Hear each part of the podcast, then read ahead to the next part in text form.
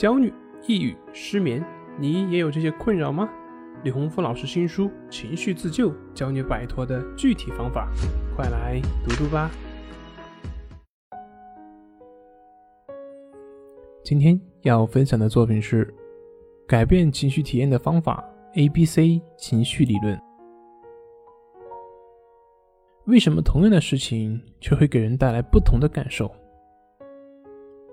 以前有这样的一个故事，说在一个有酒鬼父亲的家庭里面，一个小孩子觉得人生无望，碰上了这样的一个悲惨的家庭，于是自暴自弃。而同时，也是在这个家庭里面，另外一个小孩子觉得自己要努力进取，争取早日摆脱家庭对于自己的束缚。于是，一个小男孩整天游手好闲，自甘堕落。而另一个小男孩就会积极进取，取得非常大的成就。这个时候，有一个记者采访他们，问：“是什么原因让你们走到今天这一步呢？”他们的答案都一样，因为有一个酒鬼父亲。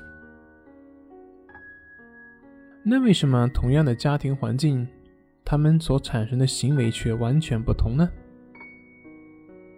心理学有一个 A B C 情绪理论，也就是说，我们的情绪以及行为并不是由诱发事件所导致的，而是由诱发事件所引起，经过我们的思维及信念体系的处理之后，才会导致我们相应的情绪及行为。我们大多数人都会认为是因为那些事情所导致我们的情绪和行为，于是我们就合理化了。生气是因为别人惹你了，堕落是因为环境不好，不努力是因为老天没有给你机会。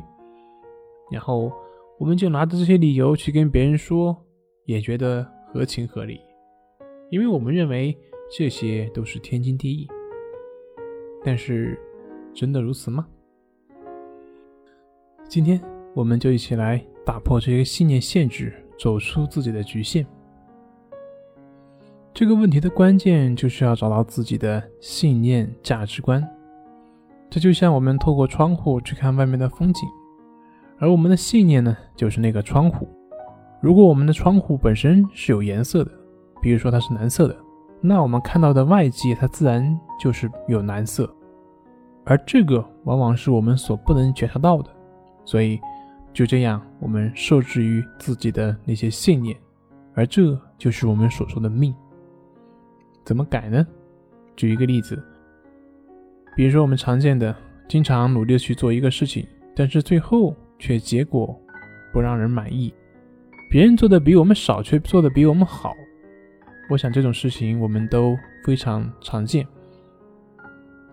于是我们大多数人都会很悲观，认为自己是一个 loser 啊，感觉自己很受挫，干什么事情都干不好，于是郁闷。甚至会抱怨这个社会。那以上这个情况，我相信大家也是比较常见的。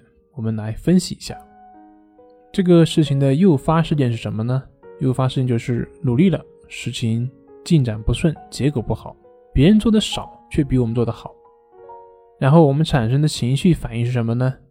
郁闷、沮丧、悲观，觉得自己努力没有意义。好。我们一般人的思考也就到这里了。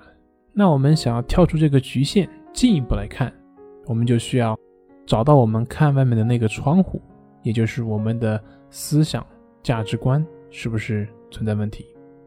是什么样的价值观导致我们这样认为的呢？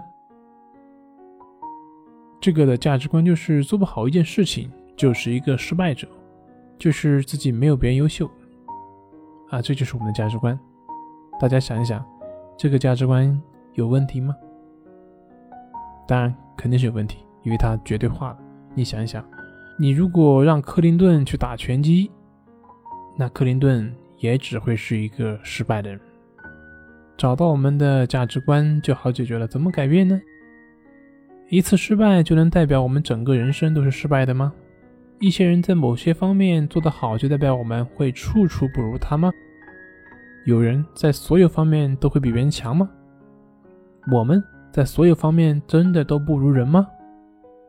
那么这一反思，我们就能看到自己的局限性，进而想想事情的进展，也许也并不是什么坏事，就代表我有某些地方没有考虑到，代表我们可以好好的向别人学习，从而避免下次可能出现更大的问题。是了，当你在输入的时候，我们这样去分析自己的时候，我想你会冷静很多，因为你是在解决问题，而不是沉溺在情绪当中。这也就从另一方面说出我们面对情绪的方法，也就是找到我们思维的不合理性，我们的问题就会迎刃而解。这里是重塑心灵心理训练中心，我是杨辉，我们下次再见。